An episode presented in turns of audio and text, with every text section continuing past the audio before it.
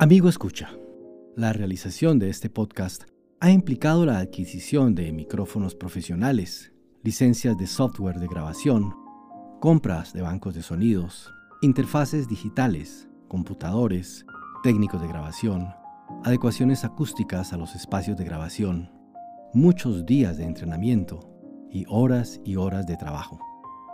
Nos gustaría que usted considerara hacer una pequeña donación a nuestros costos de serle posible, vaya en su celular o en su computador a la página anchor.fm slash historia silenciada. Allí podrá hacer donaciones desde un dólar y cualquier cantidad es para nosotros no solo una gran motivación, sino una ayuda significativa. Agradezco mucho de antemano que eso sea posible.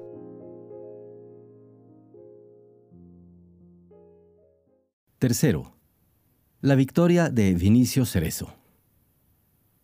No habiendo un candidato oficial, pues el gobierno de Mejía Víctores actuó con bastante prescindencia en este sentido, eran varias las opciones políticas que tenían real posibilidad de llegar al poder.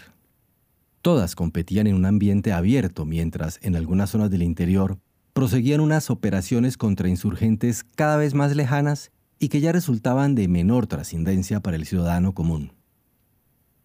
La lista de candidatos presidenciales presentaba a Vinicio Cerezo Arevalo y Roberto Carpio Nicol como abanderados de la democracia cristiana, ambas figuras muy conocidas ya para la ciudadanía. Roberto Carpio había sido candidato, una década atrás, para la alcaldía de Guatemala y vicepresidente de la fórmula que encabezara en 1982 Alejandro Maldonado Aguirre, cuando la democracia cristiana había hecho una alianza con su partido. Maldonado, después de rota esta alianza, concurriría solo con su partido en estos comicios, junto con un dirigente indígena Mauricio Quistán, lo mismo que el joven periodista Mario David García, que acompañado por el exministro aranista Carlos Molina Mencos, integraba la fórmula del CAN. En la derecha más tradicional aparecían las candidaturas de Mario Sandoval Alarcón, muy disminuido por el cáncer en la garganta que había tenido y que le impedía prácticamente hablar, acompañado de una joven figura, Jaime Cáceres Knox, quienes representaban la conjunción del Movimiento de Liberación Nacional y el Partido Institucional Democrático. También dentro de este sector aparecía la candidatura de Leonel Cisniega Otero, encabezando una coalición de tres pequeños partidos. La derecha iba así dividida con tres candidaturas, lo que nada bueno le auguraba en los escrutinios, mientras que la izquierda aparecía sola con la figura de Mario Solórzano Martínez del Partido Socialista Democrático. Otras dos importantes fuerzas, de carácter centrista y no muy claras en su ideología, complementaban este cuadro. La ya mencionada Unión de Centro Nacional, que llevaba a su líder Jorge Carpio Nicol, acompañado de Ramiro de León Carpio, parientes entre sí, y una nueva formación política, el Partido Democrático de Cooperación Nacional, PDNC, que llevaba como candidato a Jorge Serrano Elías, el presidente del Consejo de Estado que había formado Ríos Montt y que se había aliado con el tradicional Partido Revolucionario, integrándose la fórmula entonces con una conocida figura de este partido, Mario Fuentes Pieruccini. Había así para todos los gustos, desde la derecha de la Central Auténtica Nacionalista, el Movimiento de Liberación Nacional, Partido Institucional Democrático y el Partido de Unificación Anticomunista, hasta la izquierda del Partido Socialista Democrático, pasando por un amplio conglomerado de centro en el que resultaba difícil precisar con nitidez las diferencias. A pesar del rechazo de la guerrilla y del Partido Guatemalteco del Trabajo, que no cambiaron su posición ante las elecciones, éstas se realizaron en paz, sin mayores contratiempos, el día 3 de noviembre de 1985. La primera vuelta arrojó resultados que mostraron, a nuestro juicio, el modo en que había cambiado el panorama político del país He aquí los datos en lo que se refiere a la contienda presidencial. Vinicio Cerezo, Democracia Cristiana, 38.6%. Jorge Carpio Nicol, Unión de Central Nacionalista, 20.2%. Jorge Serrano Elías, del Partido Democrático de Cooperación Nacional, Partido Revolucionario, 13.8%.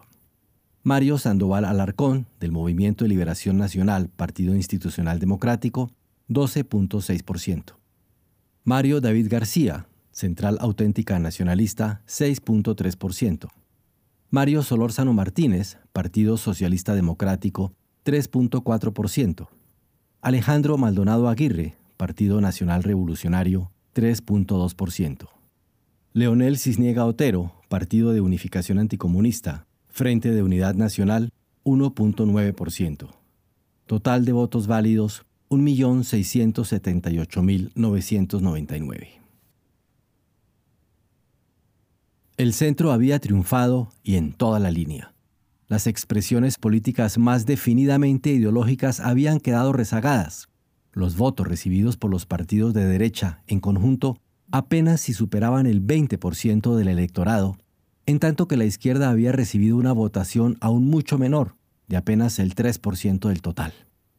Se había producido además un cambio generacional, un cambio de líderes y ahora figuras más jóvenes encabezaban las preferencias relegando a los políticos con un largo pasado a posiciones realmente secundarias. Como en Chile en 1964, como en Venezuela en 1978, la democracia cristiana emergía como una fuerza arrolladora, ubicada algo a la izquierda del centro político, que concitaba el apoyo de gran parte del electorado joven y del voto femenino, que despertaba esperanzas democráticas y estimulaba una vaga actitud favorable hacia el cambio. En los comicios por la alcaldía de la ciudad de Guatemala, por otra parte, surgiría una nueva figura política de amplia proyección hacia el futuro, Álvaro Arzú, quien llegaría a ser presidente de la República una década después. Los resultados de la segunda vuelta, efectuada el 8 de diciembre, reafirmarían esta tendencia, otorgando a Vinicio Cerezo más de un millón de votos, y el 68.4% de los sufragios, y dando a la fórmula de la Unión de Centro Nacional el porcentaje restante 31.6%.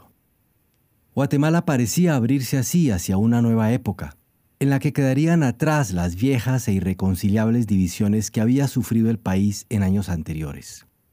Se buscaba el desarrollo en democracia y se le trataba de dar un relativo, aunque difuso, contenido social.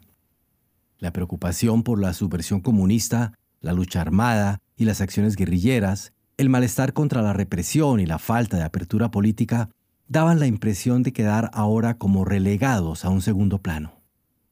Eran otras, más concretas y orientadas hacia el futuro, las ambiciones que predominaban en una ciudadanía ya saturada de violencia y de guerra, ansiosa de desarrollo económico y de paz.